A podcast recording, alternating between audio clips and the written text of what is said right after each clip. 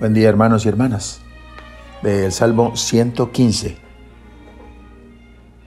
Es un salmo de acción de gracias, dirigido al Señor que ha liberado al salmista de la pesadilla de la muerte.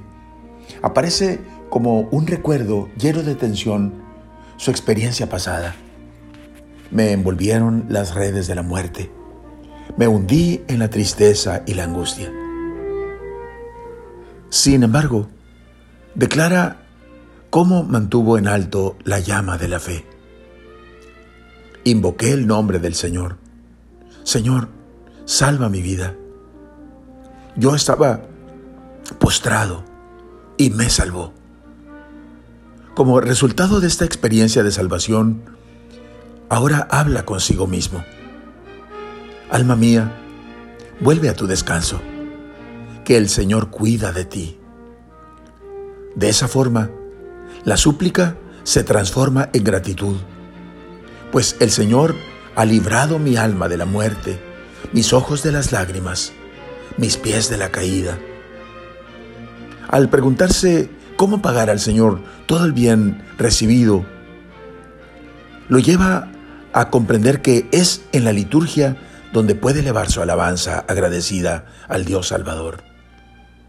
Alzaré la copa de la salvación e invocaré el nombre del Señor. Y menciona que lo hará delante de todo el pueblo, donde testimoniará su fe y cumplirá sus promesas al Señor.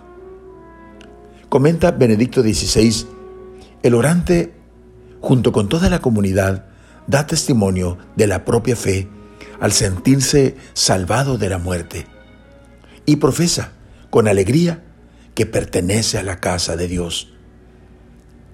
Su testimonio es para todos un estímulo para creer y amar al Señor, que al salvarlo del dolor y de la muerte, lo guía hacia la esperanza y la vida.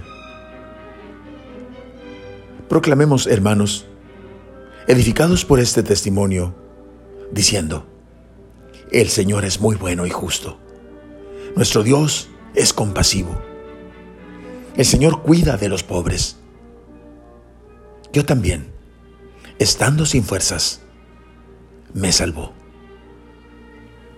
Oremos. Yo quiero también, Señor, en medio de la asamblea, levantar la copa de la salvación e invocar tu santo nombre